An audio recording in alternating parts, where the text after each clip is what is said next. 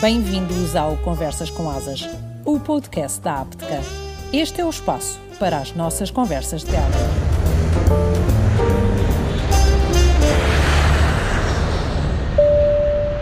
Olá, bem-vindos ao Conversas com Asas, o podcast da Apteca. Hoje, como sempre, está comigo o César Ramos e eu sou a Sara Palma Brito. Somos ambos tripulantes de cabine na TAP. Paulo Duarte nasceu em Portimão em 1979 foi comissário de bordo na Portugália entre 2000 e 2003, ano em que mudou de companhia para a Companhia de Jesus. Entregou a meia asa e as divisas da farda à Nossa Senhora do Loreto em Alcafozes e, curiosamente, entrou no noviciado, a primeira etapa de formação dos jesuítas, na quinta de Nossa Senhora do Loreto em Coimbra. Foi ordenado padre em 2014, na presença de muitos tripulantes fardados de várias companhias com quem mantém até hoje ligação e amizade. Este padre jesuíta é licenciado em Filosofia e Teologia e, segundo o próprio, tem como um dos seus sonhos fundar a Jesuit Airlines em Codeshare, com o Air Vaticano. Olá Paulo, olá César. Paulo, bom dia, bem-vindo. Olá, olá, obrigado. Paulo, obrigado por teres aceito o convite e por estares aqui connosco hoje. Um, oh Paulo, tu tens, um, portanto, tu és formado em, em Filosofia, não é assim? Yep. Em teologia. Em teologia também, sim.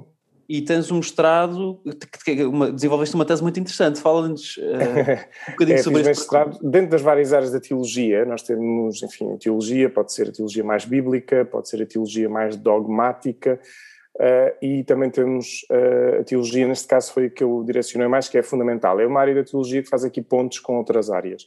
Uhum. E, e eu, como sempre gostei muito da dança, tinha 18 anos, dancei para a MTV, uh, quer dizer, já foi no século passado, literalmente. um, e, enfim, sempre gostei de dança e já quando uh, comecei a ter aulas de dança já como jesuíta, e depois para a frente comecei a perceber que a dimensão da dança e do corpo podia ser muito relacionada com a espiritualidade. Aliás, em muitas tradições uh, religiosas isso acontece. Então fiz uma tese que se chama Tomorrow Shall Be My Dancing Day, pistas para um estudo teológico da dança e do corpo. Porque este título, Tomorrow Shall Be My Dancing Day? Porque é um cântico de Natal inglês que diz que a encarnação, a vinda de Jesus, é a partir da dança. É muito bonito, é um cântico antigo e, e é muito bonito. E, claro, o meu orientador, um, Filipe Andino, inglês, disse-me, olha, tens que ouvir este cântico então. E eu pensei, olha, este vai já ser aqui o, o título da tese Tomorrow Shall Be My Dancing Day, no sentido de quando a encarnação, a presença de Deus no mundo é com a dança, é a dançar, é com o movimento, e a dança expressa muita alegria. E depois evolui um bocadinho mais no sentido de conhecermos nós, pessoas, enquanto corpo que somos, é um tema que eu gosto muito de explorar enquanto realidade não só orgânica, porque muitas vezes olhamos o corpo só de uma forma orgânica, mas também temos as nossas, eu prefiro chamar por dimensões, não por partes, mas dimensões. Partes ainda parece que são coisas fora de si. Dimensões interligam-se. A dimensão orgânica, a dimensão psicológica, a dimensão racional, a dimensão relacional e a dimensão espiritual, que é diferente da religiosa. E estas dimensões interligam-se muito entre si para nós enquanto pessoa que somos e, e por isso é que o corpo é fascinante. Tanto oh, por Paulo, aqui. Deixa-me colocar-te aqui uma questão que eu estou muito curioso. Uh, tu, tu, também és formado em filosofia. Uh, uh, isto, de algum modo, como é, isto, como é que isto impactou? portanto, tu, pelo meu entendimento, tu formaste primeiro em filosofia e depois então em teologia, não é assim? Sim, nós jesuítas é mesmo, faz parte da nossa formação. Primeiro ah, okay. formamos em filosofia e depois em teologia. Faz parte da formação de, na, na Companhia de Jesus, sim. A nossa formação tem mesmo estas duas licenciaturas. Muito interessante. É. É. Nós estamos, estamos a fazer aqui um, um percurso para trás. Começámos pelo, pelo mestrado e agora estamos a ir às licenciaturas.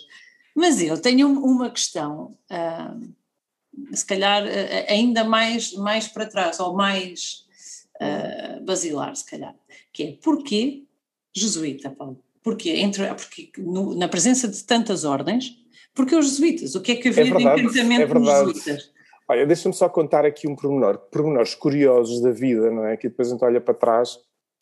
Bem, eu sou Portimão, como, como disseste bem na introdução, um, e eu andei no infantário, uh, agora, agora temos mesmo cá em Portimão, uh, há mesmo uma comunidade.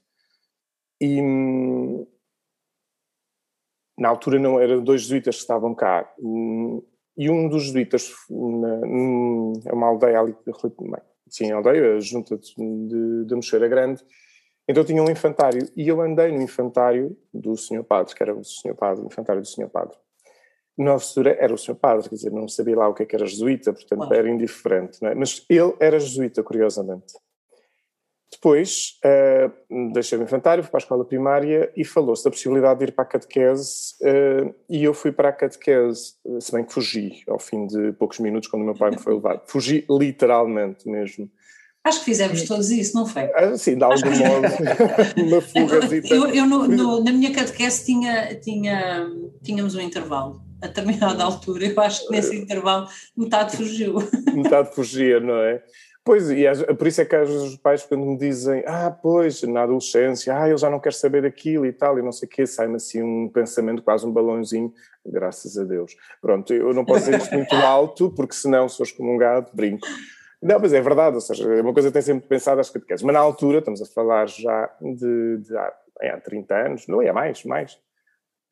Um, e o corredor era enorme, mas isto para dizer o quê? Enquanto jesuíta, foi na, o catequese era na antiga igreja do colégio, que era um colégio dos jesuítas lá do século XVI, XVII, que já não é dos jesuítas, já não é nosso, mas também foi na antiga igreja do colégio. Isto, portanto, tem piada. Os jesuítas, de algum modo, sempre tiveram subtilmente na minha vida. Estão sempre presentes. Só que quando eu vou para Lisboa estudar, entretanto, eu conheço uh, um grande amigo que fala-me do, curiosamente, um grande amigo, que a mãe foi, foi chefe de cabine, chegou a ser chefe de cabine também na TAP, uh, o João Delicado.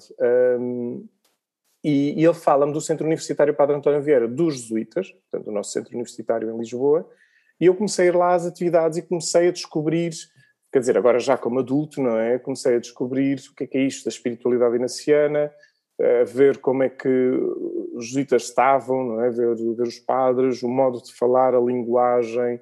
Um, depois eu fiz uma peregrinação que nunca tinha feito. A minha imagem da peregrinação era 5 km a pé a Fátima, a Fátima com os pés a sangrar e os joelhos a sangrar. Depois pensei, não, isto não é nada disto. Uh, aquelas, aqueles estereótipos que vamos tendo na vida. E, mas foi espetacular, ou seja, o modo como o silêncio, o andar, e aquilo mexeu muito comigo, ainda na parte espiritual. No ano seguinte, convidaram-me a fazer parte da equipa de apoio. Foi engraçado, consegui umas, uma, Dessa umas peregrinação. Uhum. Não, no, ano, no, ano, seguinte, uma nova mesmo da peregrinação, okay. mas aí já fiz parte da equipa de apoio. Uhum. Lavar uh, louça, preparar almoço, jantar, carregar malas um, ehm, dos peregrinos que caminhavam, etc. E, e, aí foi, foi mesmo a primeira experiência muito forte de serviço que eu nunca tinha vivido gratuito, atenção, de serviço já vivi, portanto, eu, eu, o meu primeiro trabalho eu tinha 15 anos, aqueles trabalhos de verão uh, no Algarve para, para, ganhar uns trocos, uh, e então foi a primeira vez que trabalhei numa esplanada, tinha, tinha 15 anos. E, mas foi a primeira vez que servi assim desta forma gratuita, e aquilo mexeu mesmo muito comigo, e também num lado mais vocacional. É verdade que sim, que quando tinha 15, 16 anos surgiu, despontou o lado vocacional, no sentido, ah, será que ser padre?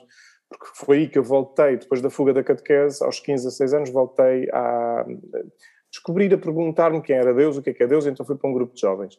E foi aí que começou mais ou menos a despontar-se, bem sempre com alguma, diria, rebeldia, porque eu era de ciência, portanto, aquelas questões típicas de Deus existe e a ciência, etc. Mas depois, quando fazemos bem as perguntas e começamos, deixamos que nos vá habitando, eh, como costumo dizer, a existência, há algumas perguntas que da cabeça descemos ao coração e do coração vamos à cabeça e elas ganham um outro sentido. E a pergunta faz muito sentido na fé. Mas pronto, para dizer que voltei aí e aí voltou a despontar um bocadinho a vocação. Mas, hum, pronto, meu sonho de medicina veterinária, eh, de ser médico veterinário, vinha desde, desde os 10 anos e era isso que eu queria. Depois não entrei, não entrei em, em veterinária uh, várias vezes. Aliás, no primeiro ano não fui colocado, fiquei um ano à espera uh, para melhorar as notas. No ano seguinte voltei a não ficar colocado. Depois, no ano seguinte, ah, com, com o pormenor, isto temos que aqui já pôr à chega, não é? Uh, aos 18 anos, eu concorri à TAP. Okay. Eu tinha 18 anos, porque no, no, no, ano anterior, na viagem de finalistas, nós fomos a Londres, aí estava a passar o cometa, o cometa Rail Bop na altura, e a companhia era uma, uma charter inglesa a fazer Faro, Londres, ou fomos a Lisboa, agora não me lembro, mas pronto, sei que era uma companhia charter e fomos à noite e via-se muito bem o cometa. E lá fui eu fazer o discurso em português, pedi licença, enfim, foi, foi um momento da gente a rir, a gargalhar, aquela coisa típica de viagem, não é? Que, que vocês mais e eu ainda apanhei como tripulante, quando apanhamos os grupos e vão todos animados, etc. Pronto.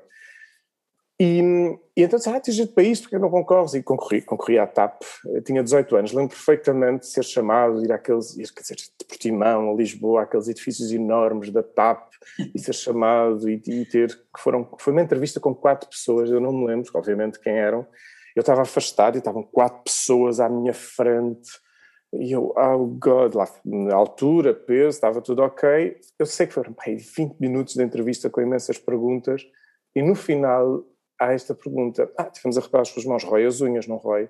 E eu, ah, sim, pois é, já podia avançar, mas olha, lamento, vamos ter que eliminá-lo, que é um ponto eliminatório.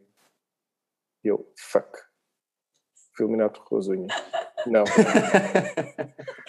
eu fui eliminado do TAP. Depois, depois de 20 minutos morri na praia. Depois de 20 minutos morri na praia, literalmente. Ok, pronto, volto para Portimão.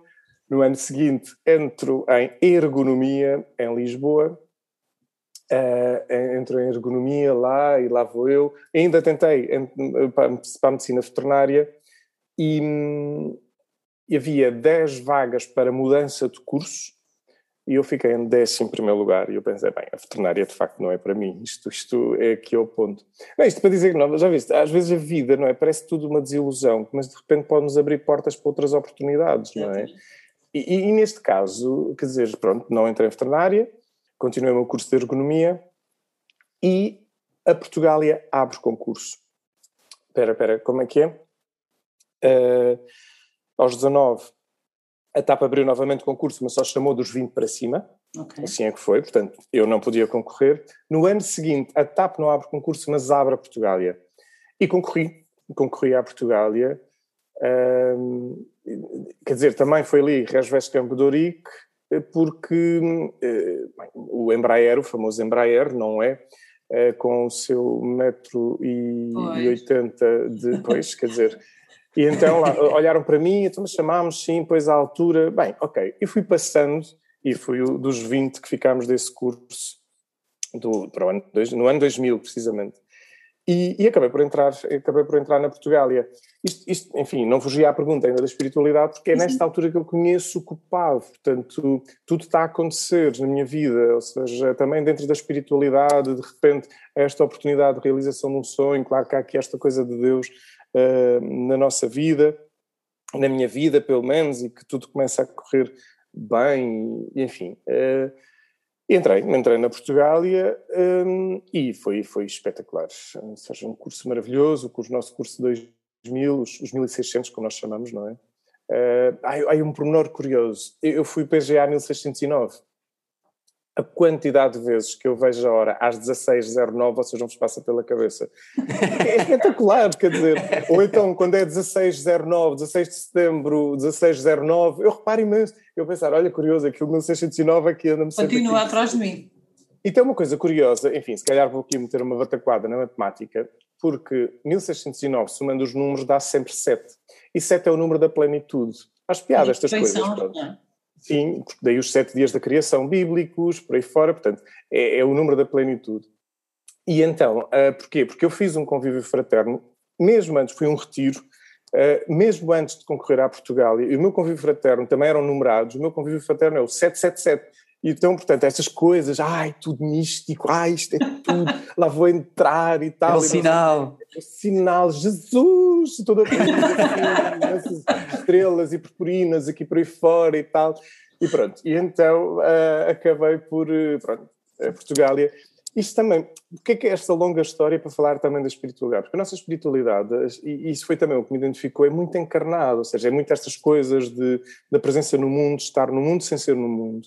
E por isso é que podemos encontrar os jesuítas em muitas áreas de trabalho. Os jesuítas são médicos, engenheiros, palhaços, mãe bailarinos, os jesuítas a trabalhar em mesmo muitas áreas, e isto é que acaba por ser interessante, porquê? Porque a realidade do mundo também nos interessa para a espiritualidade. Inácio de Loyola, que foi o nosso fundador, percebe, e, e curiosamente, pronto, este ano, hoje precisamente, estamos a gravar, provavelmente não é hoje que vai para o ar, mas hoje que estamos a gravar, um, vamos, estamos a dar início ao chamado ano inaciano, ou seja, 500 anos depois, olha, também curioso para, para, enfim, para estes tempos que nós todos estamos a passar, faz 500 anos da conversão de Santo Inácio, nosso fundador. Ele foi um soldado da corte, portanto, um da corte, de muito, de, do, dos Loyola, no País Basco, e houve uma batalha em Pamplona, ele levou com uma bala de canhão no joelho, esfrangalhou o joelho todo, aquilo foi, pronto. E então, e o tempo, como era naquela altura, curiosamente foram os inimigos, tendo em conta o conhecimento que eu tinham da honra dele, do modo como ele vivia as coisas, a honra era uma coisa para ele, era reconhecido por, por isto. Então foram, curiosamente, também os inimigos que o ajudaram a levar para Loyola, de Pamplona a Loyola, cavalo para a sua recuperação. E foi isso que o mudou e teve um momento de conversão lá no quarto dele, depois em convalescência, foram pronto, muitos meses, estamos a falar de há 500 anos, precisamente, portanto a medicina estava um bocadinho diferente da que está hoje. Ligeiramente. Uh, ligeiramente, só por menores, pronto. E, e, e, ele teve mesmo muito mal, mesmo a morrer, com o processo, ou seja, até mesmo de, de, de recuperação, até fizeram um, se até o dia de São Pedro e São Paulo, que é a 29 eh, de junho, não houver recuperação, vamos dar o mesmo que vai morrer. Curiosamente teve ali o clique de recuperação a partir dessa data. Uh, mas ele era tão vaidoso, tão vaidoso, tão vaidoso, que ficou com um alto no joelho e mandou serrar esse alto, porque depois as cólulas não serviam bem. Volto a repetir, estamos a falar de há 500 anos, a medicina e a anestesia estava um bocadinho diferente da que está hoje. Portanto, isto para dizer que este homem, não é, também sofre uma grande mudança na sua vida e como, como digo tantas vezes, e é uma coisa que sempre vou a Loyola, eh, lá ao sítio onde, onde ele nasceu e onde ele passou esta convalescência, a pensar como uma coisa dramática alterou-lhe de tal maneira a vida, ao ponto, por exemplo, hoje provavelmente nós não estaríamos aqui a falar se não tivesse acontecido aquilo, porque eu não seria jesuíta, ele não tinha fundado a Companhia de Jesus, uh, e a vida teria sido muito diferente, mas para dizer que de repente não havia universidades da Companhia, não havia uh, tanta investigação, quer dizer, não havia se calhar 12 crateras na Lua, só acho que são 12, com nomes de jesuítas cientistas, portanto, como referência, até para perceber às vezes o impacto que uma coisa que à partida dramática, negativa, terrivelmente má pode, se for vivida com com sentido. E sentido não é dizer, ai que maravilha, ainda bem que aconteceu uma bala de canhão. Não, não há nada de maravilhoso nisso. Pois, se calhar daqui a uns anos isso pode acontecer, mas uh, pode, pode, pode viver aqui esta diferença. E, e, nós estamos precisamente hoje a iniciar aquilo que se chama ano iniciano, a comemorar como uma ferida pode alterar a vida de uma pessoa. E então até o tema é ver, toda, ver novas todas as coisas em Cristo, ou seja, como, como uma realidade pode ser vista de forma renovada. E então, claro, nós jesuítas, a nossa espiritualidade permite-nos ver a realidade de uma outra perspectiva. Não, não significa que não haja sombra, mas da sombra poder resgatar uma nova luz. Acho que passa muito por aí. Ô, Paulo, e... Sim. Desculpa, desculpa, não te esqueças o que vais dizer, eu tenho mesmo de dizer isto. Um parênteses muito breve, prometo não te esqueças o que vais dizer. Acho que eu esqueci. Bem, não interessa. Voltará, mas eu sei, eu sei onde é que nós estávamos. Pronto. É porque, é porque eu tenho mesmo de dizer isto. Tu, tu uh, provavelmente tiveste a oportunidade de ver o discurso do Tolentino Mendonça, um, cardeal, não é? Uhum, dia, dia 13 uhum. de maio. Sim, de eu estava lá. Ah, ora, ótimo, ótimo. Eu estava mesmo em Fátima, assim, e lá. A, e, e, e, a mensagem dele também vai um bocadinho nesse sentido, quando diz que os jovens têm que fazer, uh, corrijo-me se eu estiver incorreto. E, e, eu acho que isto não tem nada a ver com o esoterismo nem com religião, porque independentemente da fé de cada um, quer dizer, isto são mensagens acima de tudo humanas e de valores. Uhum, uhum, portanto, uhum. Uh, eu, eu, pessoalmente acredito em Deus à, à, minha própria maneira, portanto, sou um bocado suspeito para dizer isto, mas hum. de facto é essa mensagem que é os jovens e nós, todos nós, temos que olhar para as dificuldades e ver oportunidades e os desafios e os erros, e, e é curioso que tudo isso que tu acabaste de falar sobre o pai fundador, se assim podemos chamar dos jesuítas, não sim, podia ser mais sim. atual, não é? é? Mas é que é mesmo, por isso é que para nós tomarmos esta decisão de celebrarmos o ano inaciano, e curiosamente num tempo pandémico, repara, isto não é uma coisa que o padre geral ou a companhia, no sentido geral, decide num, num dia para o outro, não é uma coisa que é uhum. pensada. Os chamados anos inacianos nas ordens religiosas, ou neste caso não é ano inaciano, mas os anos assim comemorativos, por exemplo, o nascimento do fundador, um, eh, são, são coisas que são pensadas, nos ajudam para refletir uma série de coisas, pronto. Mas só para pegar numa das coisas que, que, que o cardeal Tolentino disse, nesse sentido que disse, foi, uma das frases que ele disse foi Jesus faz das, das crises laboratórios de esperança. Ora, ou seja, bem. como a crise pode ser um tempo de oportunidade, ou seja, a crise é verdade que é um cruzamento, não é? E o cruzamento pode ser uma oportunidade. Não significa, porque às vezes é verdade, eu tenho facilidade disto, já passei por muitas crises, e às vezes eu a falar parece que é tudo tão simples. Não. É, é duro, não é fácil. Ai, dói, e Os dói. lutos, e dói, e dói, e dói. Quer dizer, não vale a pena estarmos com rodeios que dói.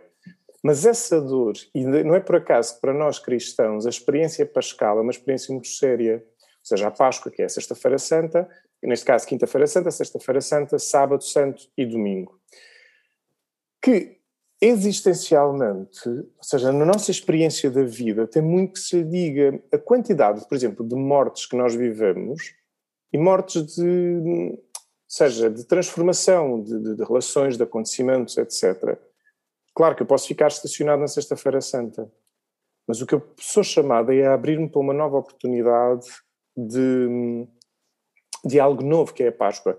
Deixa, eu pego sempre neste exemplo, eu, eu sou fã de, assim, do, do, mundo, diria, diria, fantástico, do mundo da fantasia. Senhor dos Anéis, quando saiu, pronto, gosto imenso. O, o, Gandalf the Grey, para quem não conhece, portanto, há um, um, um mago, um feiticeiro, que é o Gandalf, e é o Gandalf the Grey e de repente ele passa pela ponte, eh, curiosamente, uma ponte da Bridge of Khazad-dûm. E vem um demónio, um demónio Balrog enorme, e ele a defender lá os companheiros, a dizer: Eu sou a luz, não vais passar. E parte a ponte e, e, e o demónio cai. Só que, entretanto, com o chicote puxa-o. Claro, toda a gente, o Gandalf morreu, o Gandalf morreu, ai, o Gandalf adora, adora, adora, adora. No uh, filme seguinte, ou seja, quem lê os livros, portanto, na sequência, não é? Eis que Gandalf aparece. Olha, desculpem lá, o filme já tem não sei quantos anos, se eu estou a ter spoilers, aruxo o vosso, já tivessem visto o filme. Eu estava a pensar nisso, mas não qualifica, já passou o prazo, já não é spoiler. Já passou, já, já não é spoiler, não é? Pronto, desculpem. E de vos todos, e de vos todos. Agora não assim, pronto. Bem, e então, no filme seguinte, o que é que acontece? Aparece o Gandalf the White, Claro que o Saruman, que era o The White, também se perverteu, portanto também pode acontecer isto, e porque acho que o filme tem uma carga simbólica brutal. Mas onde é que eu quero chegar? Todos ficam, claro, surpreendidos, que aqui por trás do Tolkien, como católico, portanto também está aqui toda a dimensão pascal, e, e ele diz uma coisa muito bonita, e há uma retrospectiva no filme, para ver o que é que aconteceu quando ele cai. E o Gandalf diz uma coisa mesmo muito bonita, que é, eu tive que lutar contra o meu demónio e demónio é aquilo que nos divide, aquilo que nos separa, as nossas agitações interiores, portanto, enfim, depois a mitologia entra muitas vezes por aqui adentro, mas, mas e mostra ele a lutar contra o demónio, estafadíssimo, cansado, desfeito, e é isso que o resgata para ser então mais luminoso, da White. Obviamente, a luta contra os nossos demónios, contra as nossas realidades, as nossas dores, os nossos cansaços, atenção, muitas vezes precisam de ajuda, Uhum. E não devemos. Há lutas que só nós é que podemos vivê-las, ninguém pode viver. Aliás, nenhuma luta ninguém pode viver por nós. Todas as lutas temos que viver nós próprios. Mas não significa que as tenhamos que viver sozinhos. Esse é o grande ponto. E se é preciso pedir ajuda, vamos pedir ajuda. E pode ser, às vezes, uma, uma simples conversa com o amigo, e já está, mas pode ser uma ajuda um bocadinho mais técnica e mais séria. Eu fiz anos de psicoterapia, porque eu acompanho pessoas e, e, para a minha formação, porque muitas vezes pensas, ai padre, pronto, plim, está, eu deixo o Espírito Santo, todo eu sou uma pessoa linda e maravilhosa. Bem, por acaso até sou, mas pronto, são pormenores. Agora... Mas é uma uh, coincidência, não é? Não, por favor, e, e, humildade é coisa que não me falta, como, como se nota. Pronto, e então, mas para dizer que não, é, não, precisamos de trabalho. E humildade, curiosamente, pegando na palavra, vem de humus, vem de terra. E a terra precisa de, curiosamente, ser trabalhada. E sim, se calhar vamos encontrar pedras, vamos encontrar uh, bloqueios para ser uma terra oh, mais fértil. Deixa-me só terminar essa sim, sim, que eu acho que, que, que, só para dizer isto. E a terra, e muitas vezes vamos encontrar muita merda na terra. Oh. Curioso. A bela da bosta é extremamente fertilizante. Exatamente. E muitas vezes, quando encontramos merda na nossa vida, podemos ter aqui uma experiência de encontrar algo novo quando é bem vivido e bem transformado. E pode ser, é extremamente doloroso e cheira mal, bem, quando estrumam terrenos é um fedor que não se pode, mas é uma coisa que é um fertilizante de algo novo. Exatamente. E por isso é que eu brinco com a humildade, e sim, porque eu sou humilde nesse sentido, porque também a mim também há muita merda, graças a Deus, no sentido de, desse trabalho que é preciso ir acontecendo. Mas era, era mesmo na sequência disso que estavas a dizer. E depois é da natureza humana não sei porquê, ou melhor, se calhar se pensasse aqui mais um tempo, se calhar também encontrava uma resposta para isto. Mas é, é fantástico como nós aprendemos com aquilo que mais nos dói. É? Parece, parece que o ser, o ser humano constrói-se, não é? E evolui e renasce uhum, uhum. sempre dos momentos mais difíceis, da dor, da, porque Ora, traz, traz com isso aprendizagem. A própria mitologia tem a fênix que renascida das cinzas, não é? É? Portanto, nós, nós, quer dizer, com certeza também aprendemos com, com a alegria, com a felicidade e com os momentos uhum, bons, sem dúvida nenhuma, até porque porque conseguimos uh, uh, sentir a diferença entre uma coisa e outra, não é? Entre, entre, entre o mal e o bom, entre a escuridão e a luz, como quisermos posicionar. Mas, mas de facto, a grande aprendizagem, a grande construção vem desse momento, vem desses momentos de dor. De, de, por, de... Sim, por isso, atenção, também deixa-me só fazer aqui um pequenino parênteses, que eu acho que é importante também dizer isto que a nós católicos muitas vezes nos acusaram disto, e em parte com razão, porque foi uma evolução de uma teologia, diria, mais pietista, que é o seguinte, ou seja, não é uma apologia do sofrimento, atenção. Claro. Porque às vezes, não, não, sim, porque às vezes sim, uh, pode não ser confundir. Não confundir, não é uma apologia do sofrimento. Ah, temos de sofrer para. Não. Se estamos a sofrer e se a vida ou a realidade nos traz algum tipo de sofrimento, daí posso resgatar algo novo, que é diferente. Não é procurar o sofrimento, que isso é outra coisa. Isso é estupidez. Ponto. Isso chama-se sádico, masoquismo, o que quiserem. Isso é estupidez. Procurar o sofrimento por uma redenção é estupidez. Ponto. Agora, se há algo que me leva a uma experiência de sofrimento, seja do que for, uma situação de, de, de doença, é? uma situação de, de, olha, de despedimento, uma situação que é preciso atravessar essa dor, a raiva, a zanga, a tristeza, é preciso, são fases de luto, é um luto também. Agora, daí é como dizes perfeitamente, pode surgir algo novo e algo novo muito sério e muito bonito. Algo profundamente transformador. Mas não é fácil, não é? Nós conseguimos não, não, não, pegar, neste lado uh, uh, mais negro da vida. De todo. E, e, e, vou, e, vou-te explicar porque é que estou a perguntar isto. Uh, existe, e acho que, que, está à vista de todos, um fenómeno que pode ter a ver com, com a forma como a sociedade se transforma todos os dias, as provações a que estamos a ser submetidos, esta, bem, esta pandemia então experimentou-nos de todas as hum maneiras, hum, hum. Uh, mas há, às tantas somos inundados por mensagens de ódio, por intolerância, por isto, isto, isto também é um resultado, pergunto-te eu, uh, na tua opinião, de nós não conseguimos sempre fazer esta travessia entre o momento difícil e transformá-lo em algo bom e permanecermos uh, nesta, nesta, nesta fossa escura, o que, é, Olha, que é que isto parece? Para mim, assim, algumas coisas que é preciso, que a meu ver, constatar. Primeira coisa é, nós na nossa sociedade ocidental, sobretudo no contexto, a nossa educação foi uma educação dada a uma chamada produtividade, sobretudo depois da Revolução Industrial. E dada a produtividade, uma coisa que esqueceu foi a educação chamada educação emocional. Nós, desde criança, que vivemos, aliás, nós seres humanos vivemos as emoções todas, e que têm que ver com o instinto de sobrevivência, portanto, reativamente, o ódio, a zanga e a raiva em si não são maus nem são bons, são o que são, que são, são reações, portanto, a nível mais interno, como a uma coisa que me é negativa e que me põe uh, como uma possibilidade de, de ataque. Então eu defendo-me Pois, isso, também podem ser protetoras, não é? Sim, sim, podem. Claro. O que eu quero dizer, ou seja, nisto estava a dizer é, tens esta experiência de, há uma falta de educação emocional brutal, mesmo. E, e o que é que acaba por acontecer? Não, não nos conhecendo em emoções, portanto, quando vem uma situação de crise, cansaço, uh, enfim, do desconhecido, sobretudo, eu não estou preparado para não sei lidar com as minhas emoções. Então, como eu não sei lidar com as minhas emoções, o mais fácil é atacar o outro, projetar isso. Pronto. Depois há outra coisa que é, como nós também não trabalhamos a dimensão emocional, também não trabalhamos aquilo que se chama, eh, enfim, Jung vem trazer muito isto, a nossa zona sombra, a nossa zona negativa, a nossa zona uh, menos simpática. E como é feio, ou seja, porque estamos marcados por um inconsciente coletivo também demasiado moralista, que é eu tenho que ser bom, perfeito, melhor, eu sou, é que. Então, muitas vezes nesta, nesta sequência uh, temos, como há uma falta de educação emocional, e hoje já está a começar a aflorar, nós não temos consciência de como o ódio, a zanga, a raiva, ou seja, devem ser processados. E eu acho que me parece importante nós podermos lidar com isto para perceber quando nós atravessamos as crises, não julgar, porque depois temos um contexto de, de, muito moralista, não é? Temos de ser perfeitos, lindos, maravilhosos, bem comportados, etc. Sim, sim, ok, isso tudo. Mas isso não significa negar a minha dimensão mais instintiva.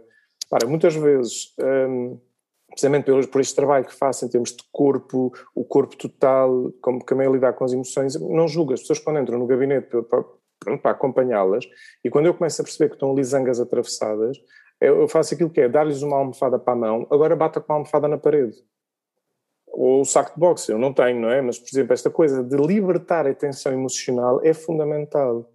E nós não estamos habituados a isso. E depois julgamos-nos muito, que é, imagina, um, tenho uma reação tal, ai, sou uma má pessoa, sou uma má mãe, sou um mau pai, sou um mau profissional, começa-se logo. Não, eu sou, não, não, ou seja, estou desajustado, se calhar emocionalmente, e preciso lidar com isso. E o melhor forma. que consegui ser. E o melhor altura. que conseguir ser naquela altura. E depois, mas há aqui uma outra coisa que é: se eu estou mesmo muito desajustado, e volto a repetir, pedir ajuda, alguém que me ajude a viver bem essa carga emocional, essa carga psicológica que foi acumulando ao longo dos tempos e depois ela torna-se psicossomática que vai esbaratar em muitos é muito simbolicamente, eu, às vezes quando há algumas doenças que eu digo, hum, simbolicamente onde é que tu estás aí a acumular úlcera do estômago, hum, há quanto tempo não estás a digerir não sei quantas coisas. Atenção, por favor ir ao médico, não é? Isto não é aquela coisa no sentido, estou a dizer, mas é que simbolicamente, não, ou seja, psicossomaticamente podemos adquirir muitas doenças. Mas isto, e, e, de facto, para dizer, quando nós sabemos e aprendemos a lidar com a nossa realidade emocional, que é básica, ou seja, está bem que nós temos um córtex cerebral, o neocórtex nos dá a capacidade de raciocínio, de pensamento, e ainda bem, porque isso, e o que é que é o raciocínio e o pensamento? É pensar o que é que me está a acontecer, pensar o que é que eu estou a sentir. Isto é muito exigente, porque depois pode levar anos. Uh, eu, por exemplo, eu fui vítima de bullying quando era no, no, no início da. Enfim, na altura era. Esquece lá o que é que é isto de bullying, não é? Portanto.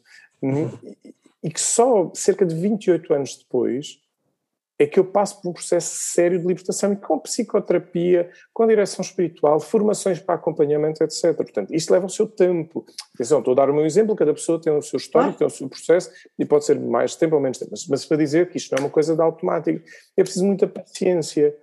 E também estamos num tempo que estamos num tempo da pressa também, ou seja, estamos num tempo da fibra ADSL, 5G, portanto é tudo rápido, ótimo, espetacular. Só que depois, nós seres humanos, a nossa rapidez é uma rapidez de lentidão, de peregrino. E o peregrino, volta a Santinácio, Santinácio denominava-se o peregrino. Peregrino é aquele que caminha passo lento. Passo lento também não significa lentidão, pasmaceira, não é isso. É respeitar os tempos. Porque somos bombardeados com as pressas, passamos etapas rapidamente e não as atravessamos. Há muita gente que diz, ah, eu, pois, ainda não consegui ultrapassar isto. E eu, pois, não conseguiste ultrapassar porque provavelmente não estás a conseguir atravessar. Eu prefiro o verbo atravessar ao ultrapassar. Porquê? Quando eu ultrapasso uma realidade, ela continua na mesma. Apenas ficou lá, em stand-by. Mas quando eu atravesso, por exemplo, adolescências tardias, quando eu atravesso eh, zangas ou tristezas de infância mal resolvidas, quando eu atravesso, ou seja, permito-me lá ir, com um olhar de criança. Muitas vezes as pessoas veem à memória situações que viveram de, de traumas e traumas sérios. Uh, o Basil van der Kolk, que é um especialista em trauma, tem um, o corpo. Agora há um livro em português. Eu na altura ainda não havia edição portuguesa. Eu comprei em inglês. É The Body Keeps the Score. E agora a edição portuguesa é O Corpo Não Esquece. E, e como uh, passagens de trauma. Ele fala muito disto, não é? Seja, como é que nós, traumas de, de infância, é verdade, temos uma capacidade de resiliência, a criança, porquê? Porque temos uma capacidade de sobrevivência brutal, brutal, o instinto de sobrevivência está lá, e quando se é criança está muito mais, um instinto mais forte e, portanto, tem a resiliência de passar à frente. Mas isso não significa que tenha sido esquecido. E como adulto, muitas vezes eu tenho que atravessar essas zonas de tristeza, de zangas sombrias, das relações, das relações se calhar mal vividas, até mesmo com, com, com pessoas muito próximas, porque se, se, eu não faço isso, o meu instinto de sobrevivência está cá, e então qualquer uh, coisa de conflito que me possa provocar, vou à memória, e repara, a zona de trauma a zona de, de dor, de trauma, está, está, está, muito da memória do trauma, está muito ligada, se sabe, com as zonas de dor física. Por isso é que dói. Quando eu me recordo de uma coisa dolorosa, dói como se tivesse. Porque está lá, neurologicamente uhum. as coisas estão lá muito próximas. Então eu tenho que trabalhar a memória. O Enzo Bianchi tem uma expressão muito bonita que é o, o perdão não é um, um esquecimento, o perdão é uma cura da memória. E, e, como é que eu curo a memória? Lidando bem com as emoções, olhar para elas, olhar-me para mim como criança, adolescente, jovem, adulto, adulto, o que for, possa ter vivido uma situação dolorosa e não, claro que eu agora estou como adulto a ver aquilo e dizer, ah, por amor de Deus, aquilo é ridículo. Desculpa, mas como criança, quando eu vivi, não era nada ridículo. Essa dor está lá nessa memória. Era outra daquilo que, que será eventualmente hoje, não é? Pois, pois, só que, só quando eu vou atravessar isso, é aí que eu dou a tal luz, a tal sombra. E, portanto, as crises, mais uma vez, são uma oportunidade de transformação. E por isso, os dias de hoje, simbolicamente, tenho usado muito esta imagem, com a atualidade com os dias de hoje, que é, curiosamente, os últimos anos, as, as, enfim, as doenças que diria, nunca chegou uma pandemia como esta, mas tiveram sim, curso mundial foram curiosamente muito pulmonares. A gripe das aves, a, a pneumonia atípica, eu ainda estava a voar na altura que, que embarcaram uns sacos, uns fatos enormes, se aparecesse um passageiro a espirrar ou não sei o quê, tinham de vestir aqueles, aqueles fatos, etc., da pneumonia atípica, mas tudo ligado com os pulmões. Simbolicamente, o pulmão é, um, é, é, é da interioridade, fala da interioridade. E nós evoluímos de tal maneira para uma sociedade sim materialista, em que o ter ganhou uma demasiada importância, as pessoas estão cansadíssimas porque têm às vezes dois trabalhos, três trabalhos para conseguir ter mais dinheiro para ter não se sabe o quê, mas entretanto estão a perder anos de vida, de relação, de, de saborear. Não vivem para ter. Não vivem praticamente. E o que é que de repente, ao teres uma pandemia pulmonar, vamos chamar assim, que ataca os pulmões, um vírus que ataca os pulmões, uma coisa minúscula, obriga-nos, a mim tem obrigado muito a pensar, o que é isto? Onde é que anda aqui a importância da interioridade? E a interioridade é conhecermos como pessoas, nas nossas emoções, na dimensão também estamos mais suscetíveis? Estamos muito mais, repara. Oh, e, Sarah, e aí que seja, que seja o órgão mais afetado eventualmente. Pois, só, pois, só que aqui, aqui a questão é, e, e estamos mais suscetíveis porquê? Porque tu de repente tens um confronto enorme com a importância da existência, quem somos enquanto humanos. Nos próprios, Paul, não é? Nós próprios. O Paul Tillich, que é um, é um, um, um teólogo, diz a comoção teológica acontece quando eu tomo consciência que sou podendo não ter sido. Ou seja, nós somos, e a riqueza de quem cada pessoa é, e por isso é que muitas vezes na zanga, ou até enfim, a expressão de Jesus, amar os inimigos, não é? Eh, que, é? que é assim um cume do cristianismo. Amar os inimigos. Amar os inimigos não é dizer que eles são lindos e maravilhosos. Que o que eles fazem são é lindo e maravilhoso. Amar o inimigo é a capacidade é exigente de ver a pessoa para além dos seus actos e ainda assim perceber que nela é amor. Mas amar os inimigos também significa eu, em nome desse amor, vou impedir que continues a fazer mal. Que é diferente. Oh, e portanto, na sociedade de hoje só, só terminar aqui sim, o sim, raciocínio. Sim, Na sociedade de hoje, damos-nos conta que vem muita negatividade, muita tensão, muita reação acumulada, porque vem uma baixa de paciência, porque fomos obrigados, como nunca aconteceu, pelo menos nas nossas gerações, portanto, estou a falar, quando digo nunca aconteceu, na nossa geração, claro. nas nossas vidas. Aquilo dizer, que é o Edgar Morin, o Edgar Morin com 97 anos, Claro, o Edgar Morin com 97 anos ou o Coimbra de Matos com os seus 96, vamos dizer, nunca viveram uma pandemia, quer dizer, portanto, é, este nunca nesse sentido. O que é que nos vem mostrar? Que de repente algo novo que nos obrigou a estar em casa, que simbolicamente nos obrigou a estar connosco próprios como nunca estivemos, e de repente dar-me conta, ups, quem sou eu? Epá, o que é que eu estou a sentir? Como é que eu estou? E não se sabe responder estas perguntas. Ou há muita dificuldade em respondê-las. E quando, quando eu, honestidade, dou esta resposta e percebo que estou em caminho e que sou em caminho, então muita coisa pode começar a ser transformada e a se transformar. César, desculpa, diz-me. Não, não, eu ia pegar exatamente uh, naquilo que estavas a dizer. Existe um psicólogo que é o Daniel Goleman, uh, uhum. provavelmente conheces, ele diz uma coisa uh, fabulosa. Aliás, mais do que diz, ele. O homem da inteligência emocional. Precisamente. Eu, eu não sei se era exatamente isto que que tu, que tu estavas a referir, uhum. mas eu acho, eu li agora recentemente um livro, uh, e atenção, mais uma vez, é importante que se diga, não ganho nada com isto, uh, uh, adorei o livro só, e este autor fez um estudo sobre inteligência emocional. E aquilo uhum. que ele tentou foi que, de facto, existe aqui, ele fala em três premissas, mas aqui para a discussão interessa basicamente uma, que é, e é uma das mais fundamentais para que nós possamos, enquanto seres humanos, não é, não é seres profissionais, é seres humanos possamos atingir o nosso potencial humano, que é a consciência de nós próprios. Uhum. E, e, é importante para quem nos ouve, porque às vezes as pessoas têm aqui alguma, enfim, algum anticorpo, a, é, enfim, em relação à religião, quando há tanta coisa positiva. E é importante que isto uhum. se diga que isto é, é científico. É científico. Sim, Existem estudos que provam isto, que sim, quando existe mas, um programa mas, de inteligência emocional, mas as coisas está, está, muito estudado. Precisamente. Questão, por exemplo, quando eu faço pontos com esta dimensão da teologia, da filosofia, do corpo, da psicologia, eu, eu, tenho olhado para o Evangelho, claro, como padre, lá vou pregar, mas, mas a ler o Evangelho e a conhecer Jesus Cristo. Eu tenho um, um companheiro que, que, é da teologia bíblica, eu fui fundamental e mais bíblica, e nós em conversa a propósito disto, ele, ele dizia uma vez com, com imensa piada: dizia, opa, o problema é quando nós, por exemplo, olhamos para uma parábola de Jesus ou olhamos para alguma coisa de Jesus, ah, qual é a moral da história? desculpa lá, nós não estamos a falar de, de, de, de contos de La Fontaine. Estamos sim, a falar do Evangelho, não há uma moral, ou seja, não é essa a lógica. A lógica é como é que nos desafia a questionar, dá-lo de uma forma de outra perspectiva. Quando nós olhamos para o Evangelho, o Evangelho está carregado de. é isto, de moralizado, que coisa seca, beata. Mas quando ele de repente é explicado, às vezes nos retiros, quando começa a abrir o Evangelho de outra perspectiva, a pessoa fica da forma, olha, por exemplo, o Papa Francisco, ano passado, aquela oração na Praça de São Pedro vazia, não é? Que teve um impacto brutal. Uhum por exemplo, quando ele pega no Evangelho da tempestade acalmada, quais são as nossas tempestades, simbolicamente? Não é preciso ser uma tempestade real, de trovões, etc. Mas internamente, a falta de inteligência emocional leva a tempestades mal integradas, mal vividas. E mesmo assim, a tempestade em si tem uma beleza tremenda, dolorosa, mas tremenda, que é para ser transformada. E por isso, quando olhamos para o Evangelho, e tem, isso sim, tem pena que ao nível religioso, ou seja, como nós moralizamos demasiado, não é? A religião tornou-se um, um, quase como que um, um, um, papelinho, olha, uma checklist, uma checklist de pessoas perfeitas. Check, ah, sim, sim, check, check, check, sabes? E temos que, que não, quase uma pessoa se espirra é pecado. Epá, quer dizer, o pecado é uma coisa muito séria, o pecado é, uma, é aquilo que me distorce enquanto pessoa, é aquilo que me distorce na relação, obviamente, com Deus.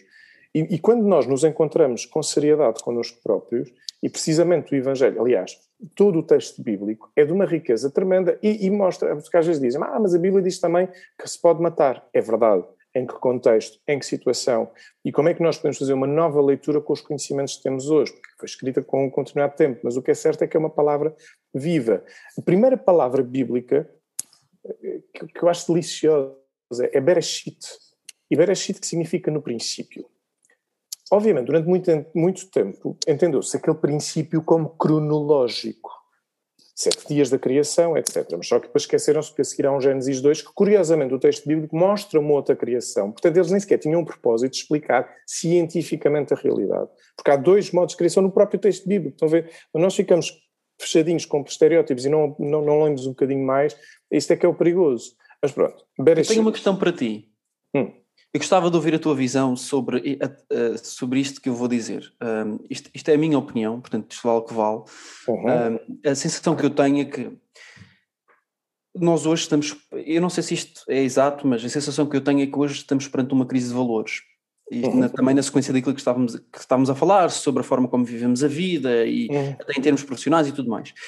E eu acredito uh, que, que o papel de algumas instituições Uh, e, e estou-me a referir, por exemplo, à religião, ao associativismo, uh, até às próprias Forças Armadas, instituições uhum. onde podes fazer voluntariado. Nos sim, últimos 30 anos, tornaram-se não, existe, não existentes, portanto, não, não, não, deixaram de existir, mas na, nas nossas vidas ganharam, ou seja, tinham um papel no passado com, com algum peso, hoje em dia tem um peso quase nenhum. Ou seja, eu acho que, independentemente da religião, do credo, eh, da raça, de, das nossas convicções, este tipo de instituições ajudavam-nos a, a, a, promover aqui uma bitola de valores, de, enfim, de uma Sabes qual é a bitola de valores que nos falta? Hum. Chama-se uma coisa que se. Que, que eu, enfim, vou-lhe chamar comunidade. Ora, ou seja, uhum. ou seja eu, eu, não queria perder depois a ideia, tenho que voltar ao Bereshit, porque acho que é importante, está bem? Uh, o Bereshit é em hebraico uh, e está cá, mas pronto, isto, isto na não sequência. Não me esqueço, okay. não. O que é que acontece? Tu, durante muito tempo e durante séculos, houve uma grande visão de o ser humano, a pessoa, no fundo, está agregada a, a um grupo e a pessoa em si não tinha quase valor. E curiosamente é com, com Jesus Cristo que se, de uma vez por tudo começa-se a perceber a pessoa com nome, com, com, ou seja, a importância da pessoa com nome, Como individualidade. individualidade. Pronto, uhum. mas estamos a falar desde há dois mil anos, é verdade, só que isso é, culturalmente é difícil mudar.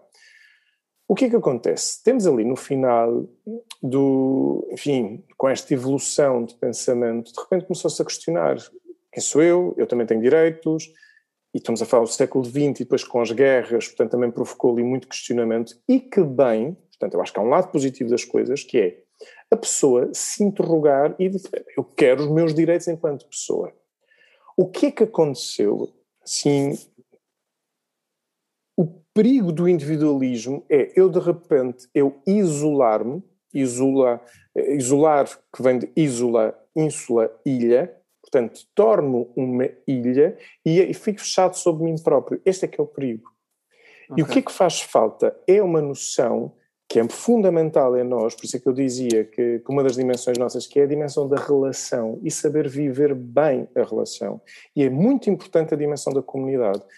Em que ponto, a meu ver, uma das coisas que tem desafiado muitas pessoas é exatamente ao se conhecerem a partir da sua luz e da sua sombra, mas a sua luz é sobretudo qualidades. Eu quando dou as formações te pergunto normalmente a pessoa nome uma qualidade, as caras são logo ai qualidade, que horror, ah se eu perguntasse os defeitos era mais fácil, ui então toda uma lista, e eu porquê? Porque estamos marcados com a ideia do defeito.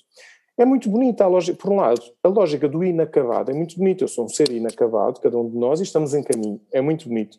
Mas se eu me vejo a partir de um ser defeituoso, significa que eu tenho que estar constantemente a competir para conseguir algo bom. Mas se eu vejo a partir dos dons e das qualidades, e mais uma vez parábola dos talentos que Jesus nos mostra, pôr os talentos a render, que isto é muito sério, mas eu só posso pôr os talentos a render se eu os dou nome. E repara, se eu, os valores, por exemplo, os valores da comunidade, da integridade, da honestidade, de, de, do respeito pelo outro, do sentido do outro, são fundamentais. E então, por exemplo, temos aqui um aquilo que se chama o verdadeiro trabalho de equipa, de comunidade. Imagina, eu tenho uma capacidade enorme comunicativa de falar em público. A pessoa A não tem jeito nenhum para isso, mas tem uma capacidade tremenda de fazer o texto. Ou de, ok, então vamos colaborar. Colaborar é trabalhar em conjunto, trabalho em equipa. Para, vamos usar a imagem do avião, que se calhar muita gente aqui já, quer dizer, na função ainda bem que existem funções diferentes dentro do avião. O chefe de cabine descansa que o, enfim, eu vou usar uh, as siglas da Portugal, o, e, o E2 ou o E3, ou neste caso o A1, A2, enfim, depois, e se ainda mais for no, no, longo curso mais ainda, não é? Descansa que não tem que ele estar preocupado que o E2 vai contar, tem que lhe dar informação. Ou seja, o trabalho em equipa significa que cada um de nós sabe quem é, conhece na sua individualidade, da importância da individualidade, mas uma individualidade para quê? Para o serviço, para a entrega, para formar a comunidade. E daí as instituições nos formarem para esta dimensão comunitária.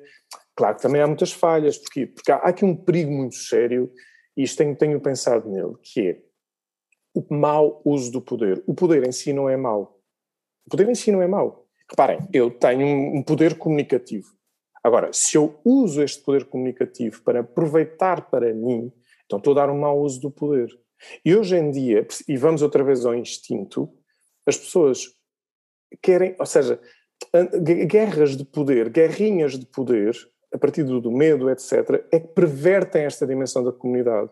E então a comunidade, a função, por exemplo, imagina ter um chefe de cabine ou ter um supervisor autoritário, não é? Por isso é que há regras de, de, de, de, dignidade, não é? Quer dizer, não se pode fazer tudo. Mas tu tens um chefe de cabine, um supervisor autoritário, o que é que acontece? Ah, tu, tu paras e te dizes, desculpa lá, mas há aqui limites.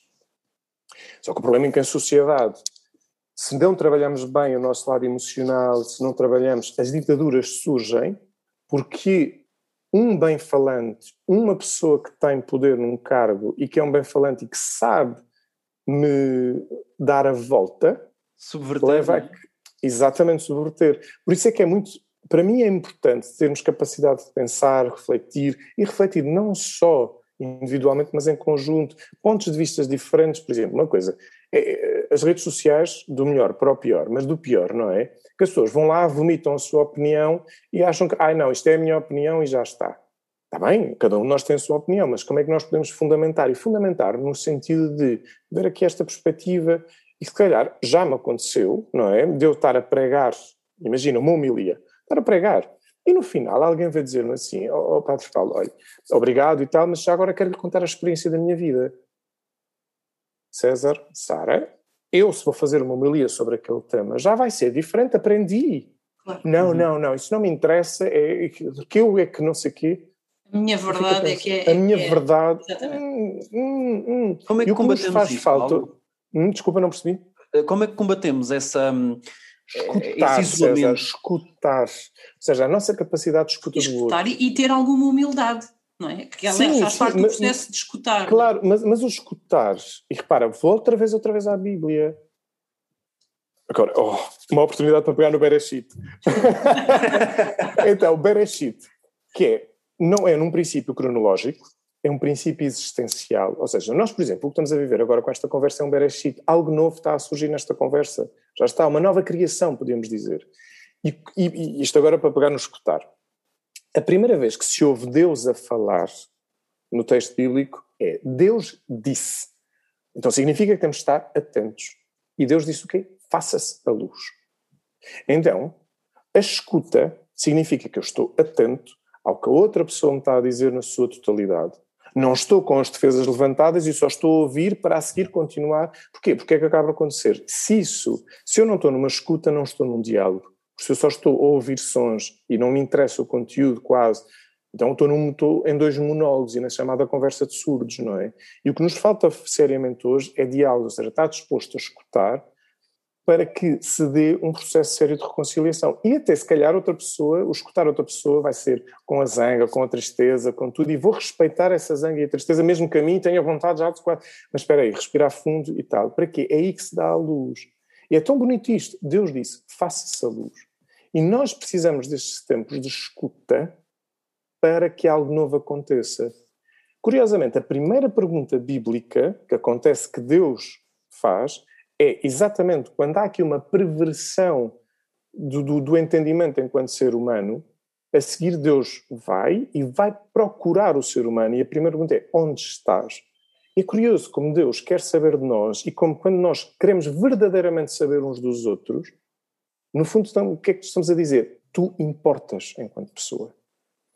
E, porque, e saber que outra pessoa se calhar vai dizer também a mim, tu também importas quanto pessoa. Eu posso não concordar com coisas que tu dizes e fazes, mas enquanto pessoas tu concordas, eh, eh, eh, tu importas. Porque, vamos ver, a tolerância é uma coisa muito séria. A tolerância não é aceitar tudo.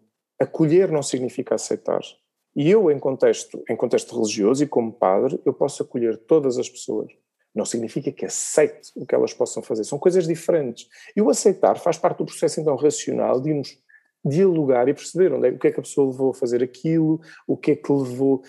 E isto é estruturante para nos humanizarmos. Senão, continuaremos sempre nesta dimensão quase animalesca de estarmos à defesa e a lutar uns com os outros, a defender território, a defender.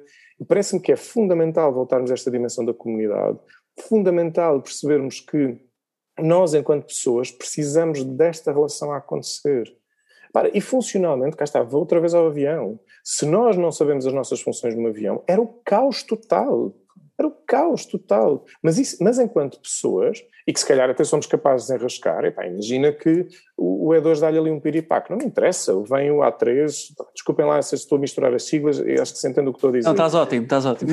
Mas vem, vem aqui o, o A3, vai ajudar, porque imagina, dá-lhe um piripaque. Então estamos aqui para colaborar uns com os outros.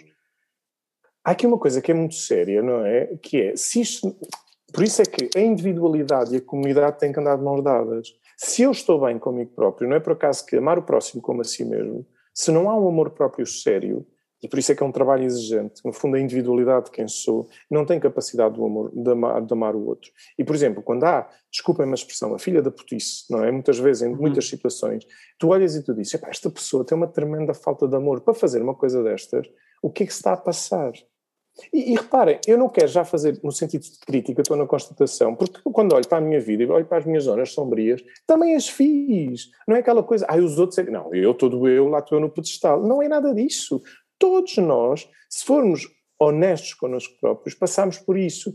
E a reconciliação individual passa a ser uma reconciliação coletiva quando cada um de nós tem esta capacidade de dizer onde é que eu me posso transformar, onde é que eu sou dentro desta olha, inteligência emocional, onde é que eu posso dar uma volta para que todos nós possamos estar mesmo bem. É espetacular. Achas que temos abertura para isso? Por exemplo, eu vou-te dar um exemplo uh, mais localmente, porque isto, uhum. em termos macro, é, é, um desafio gigantesco. Mas Sim. achas que, vou, por exemplo, achas que as pessoas têm abertura de espírito para que numa companhia aérea exista um programa de inteligência, de aprendizagem em inteligência emocional? Achas que as pessoas. Um, eu, eu acho que já chegamos sim. lá? acho que sim, ponto? por exemplo, a mim estão-me a convidar um, e eu faço parte de, um, de uma. Ou seja, tem-me convidado e já vamos para o quinto grupo uh, do curso de liderança corajosa e convidaram-me, enfim, estou lá uma horinha, mas é uma hora que depois têm feito avaliações a dizerem uh, que algo faz sentido, que é espiritualidade na liderança. Por exemplo, vou lá falar durante uma hora de espiritualidade na liderança. E hoje percebo que nas empresas está-se a tomar consciência da importância de, desta dimensão da espiritualidade, desta dimensão da interioridade para o trabalho colaborativo, para o trabalho em equipa, para o trabalho. Ou seja, porque está-se a tomar consciência, lá vou eu outra vez, depois de, de, que nós somos pessoas e não peças de uma engrenagem. Ou seja, a Revolução Industrial, linda, maravilhosa, ajudou-nos a tirar muita pobreza, por aí fora, mas depois também nos veio dar, mostrar como as condições de trabalho, enfim, etc, etc, etc. Vamos fazer aqui uma, um salto enorme. Mas o que aconteceu? Até mesmo na educação, a educação evoluiu para nós sermos programados para irmos trabalhar para a fábrica, ou seja, sermos mais uma peça da engrenagem. E quando às vezes me dizem, ah, pois olha, que bom, a máquina já está em andamento. Eu lembro quando fui, uma, numa das missões que tive, fui, fui, para um colégio, estávamos numa reunião, ah, pois, pois, esta máquina já está em andamento. Eu fico a pensar, e eu, eu lembro-me de dizer, pois, esta metáfora é terrível, porque eu, ao usar esta metáfora, estou a dizer que eu sou uma peça, mas eu sou uma pessoa, cada um de nós é uma pessoa. E quando nós deixarmos de ser peças e passarmos a ser pessoas, no local de trabalho, e reparem, no local de trabalho eu não tenho que ser amiguinho de toda a gente, não tem nada a ver com isso, mas posso ser pessoa, respeitar a outra pessoa que também é pessoa, e desde aí vamos motivar muito mais tudo o que está a acontecer. E o que é que, o que, é que significa isto? Não sei. Eu lembro-me quando estava a fazer o discernimento, se entrava para a companhia de Jesus ou não, havia voos, havia voos que eu não apetecia nada, foi doloroso. E depois, quando eu disse aos meus pais, ainda estive a voar, quando ainda estive a voar para dar o tempo à casa, não é? Havia voos que eu estava, não estava, ou seja, foi, foi, foi um processo, estava doloroso, foi. E, e claro, lá tu tomas o sorriso 33, mas, mas que não estás com paciência para muita coisa. Isto é natural. E tomar consciência disto enquanto equipa Claro que a tal filha da putice é um tipo, ah, olha, vou desfregar a mão, tá, depois as equipas fazem as avaliações, enfim, como também já como passou, não é? Fizeram uma avaliação que eu disse, o que é que se passou aqui? Quer dizer, se estás frustrada com a vida, lamento, quer dizer, não me venhas pôr sobre mim. Mas por isso é que quando as pessoas estão bem, colaboram no local de trabalho. O local de trabalho é um local de realização pessoal. O local de trabalho não é só uma mera funcionalidade para termos dinheiro para as coisas boas, porque o trabalho também é um sítio de realização. Aliás, é lá que mais passamos tempo. Se é lá que passamos assim, mais tempo. Será altamente tóxico, não é? Exatamente, ou seja, quando nós podemos nos viver bem, claro que como é que isto pode, como é que nós podemos pensar nisto, como é que nós podemos refletir? Claro, é uma reflexão enorme, mas para mim é fundamental esta consciência, por um lado, da individualidade e por outro da comunidade, e que nós estamos em relação.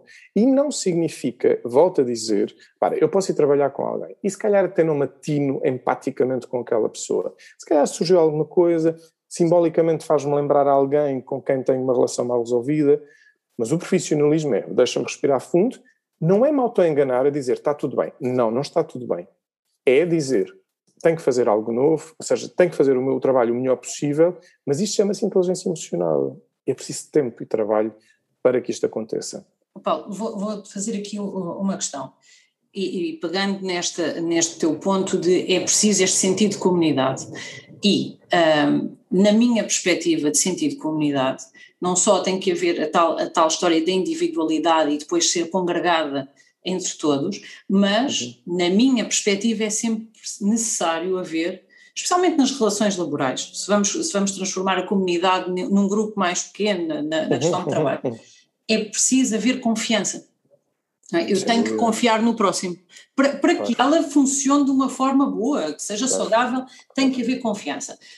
Achas que uh, a procura de algumas pessoas pela fé e a procura pela religião, nesse sentido também de comunidade, um, é a procura dessa confiança em alguma coisa, em alguém, num grupo que partilha o mesmo tipo de confiança, e por outro lado, é uma segunda questão um bocadinho mais um, tramada, Sim. se calhar, que é, achas que eventualmente algum afastamento que tem havido das pessoas, das questões religiosas e da fé, de alguma forma, uhum, uhum. se prende também com alguma falta de confiança que, por vários fatores, em várias religiões, em vários momentos, uhum, uhum. Ah, até porque, ah, lamentavelmente, muita coisa é justificada à luz da religião, quando nós sabemos que a natureza de alguns problemas de religioso nada tem.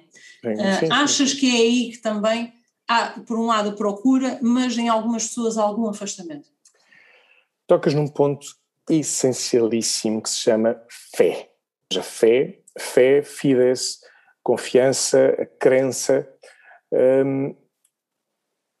Quando, quando fui viver para Madrid, uh, pronto, aquela nossa, o nosso portunhol, não é? Uh, ah, eu acredito em Deus. E ficavam a olhar para mim, não, tu crees em Deus. Porque acreditar em espanhol é dar crédito à existência da pessoa. Nós, quando vamos a um congresso, quando vamos, vamos dar crédito, vamos fazer a acreditação, que é dar crédito que eu estou lá. Portanto, dar confiança, dar fé da minha presença.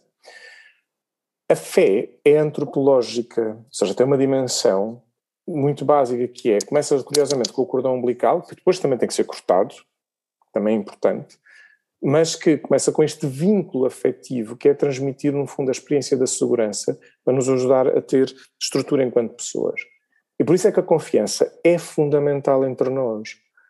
É mesmo sério, ou seja, esta dimensão da fé tem este lado, se nós não tivéssemos confiança, se nós não tivéssemos fé que o comandante nos fosse, vai levar do ponto A ao ponto B, não entraríamos no avião, não é? Portanto, há uma confiança natural que não pões em causa, porque senão. E, e não saímos de casa também, não é? E não saímos de casa. E sim, mas vê, por exemplo, nas relações básicas, não é? Quando alguém nos trai a confiança, eu conto uma coisa a alguém, e se alguém vai contar a outra pessoa, trai a confiança, é dolorosíssimo, porque de repente. Portanto, a confiança é fundamental para a existência humana e para nós enquanto humanos. E sim, se por um lado é verdade que há uma necessidade de procurar uma entidade, alguém, Deus, que, é, em qual confiar e que é o meu suporte e que, é, e que me ama e que não me julga e por aí fora, não é? Portanto, fazer um caminho espiritual. É verdade que quem o anuncia pode também pregar de tal maneira que leva a um afastamento precisamente pela incoerência, não é? Quer dizer, a Igreja sofreu muito nestes últimos tempos com as histórias que depois também, atenção, e não é defender, que a coisa é muito séria e grave, e o Papa Francisco tem sido tolerância zero quando a situação dos abusos, não é? Uh, e isso houve uma perda, é verdade, de confiança. Mas mais do que tudo, tomar consciência, não é? Como é que nós, a nossa confiança também surge precisamente onde é, que, onde, é que, onde é que eu a perdi, o que é que se passa, onde é que eu a tenho. Mais uma vez, toda esta estrutura interior de olhar para como é que Jesus, como é que Deus nos dá confiança. Repara, Deus é aquele que confia em nós ao ponto de saber que nós o podemos negar. Jesus mostra esta prova de confiança quando escolhe 12 discípulos, um dos quais o entrega e outro nega-o três vezes. E Jesus, então, para mostrar o quê? Que a confiança em Deus em nós é total. Deus podia ter escolhido, Jesus podia ter escolhido os discípulos ah, olha, o, o, o supra-sumo da comunidade, o, aquele que, que, é, que é espetacular, toda a gente gosta e não sei o quê, e de repente escolhe um atrás do outro, tu jogas as mãos à cabeça. É, como é que se pode confiar nestes tipos? Isto é uma atrás da outra. E o que, é que se quer mostrar? Que na dimensão da fé religiosa, aquilo a qual seguimos, que é Jesus, é o primeiro a ter confiança em nós. Mas confiança em nós para quê? Não nos quer infantis, quer-nos a crescer. E esse é que me parece também o nosso desafio enquanto existência, que é crescermos também enquanto pessoas.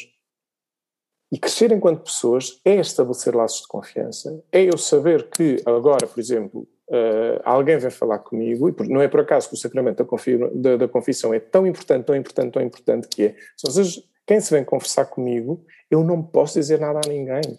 Exatamente para manter esta estrutura de confiança séria sobre o que é que foi dito. Ah, então, mas se que não sei o quê, tatatá. Ah, azarucho. Se calhar sou eu que vou sofrer, será que... Mas em nome de uma coisa maior que é importantíssima, que é estabelecer a fé, porque se não há laços de confiança na humanidade, a humanidade destrói-se. Portanto, as questões de poder, as questões de poder mal resolvidas são exatamente questões de falta de confiança, falta de fé na pessoa. E, portanto, e depois o que é que vem mais ao de cima? Vem o medo. Vem o medo, toda a questão do medo, e o medo o que é que é? Visceral, então leva-nos a uma proteção, isolamento, conflitos, etc. A fé, pelo contrário, o que é que leva? Ok, vamos estabelecer relação, vamos estabelecer relação a partir de uma coisa também muito maior, que a fé está ligada com uma coisa que se chama amor. Amor tem a dimensão sensual, erótica, a dimensão de relação filia, de amizade e a dimensão HP, de uma entrega total. E quando nós, então, com a fé aliada ao amor, humanizamos e divinizamos, porquê? Porque já não estou preocupado pela minha vida só por si, mas estou, de facto, a amar a realidade que ajuda a ser profundamente melhor. Isto é um exercício de vida, meus amigos, de vida. Um, Oh Paulo, antes de, de, terminarmos, a conversa está tão boa, nós ficávamos aqui até amanhã de manhã. Infelizmente não é possível. Isto não pode terminar aqui. Isso, não, não, temos, temos que agendar aqui uma parte 2. Mas antes de nós terminarmos o episódio de hoje, Paulo, uh, se tu tivesses que passar uma mensagem de esperança ou uma mensagem, seja ela qual for, para a nossa comunidade, uh, para fechar este episódio, o que é que tu dirias aos nossos colegas, àquelas pessoas que neste momento se calhar não conseguem ver a luz? Primeiro, se pudesse, dava um abraço a cada uma, que eu acho que é importante. Uh, mais do que uma mensagem, um gesto. Ou seja, se pudesse, abraçava cada uma no mínimo 42 segundos, que eu acho que um, um bom abraço deve ter no mínimo 42 segundos, para que a pessoa pudesse se abandonar. pronto, exatamente, pronto. Depois, no fundo, dizer que não se isolem, se faz favores, não fiquem e que encontrem alguém que possam extravasar a sua dor, o seu cansaço, a sua é sanga. dividir, não é, Paulo? Exatamente, é alguém que escute sem julgar, acho que isto é fundamental, para que depois dessa descarga emocional sair, haja um, limpar de olhos, quase com as lágrimas, não é? E que venham as lágrimas, porque a lágrima também nos ajuda a limpar o olhar. E as lágrimas, sejam elas quais forem, também nos podem ajudar o, a limpar esse olhar.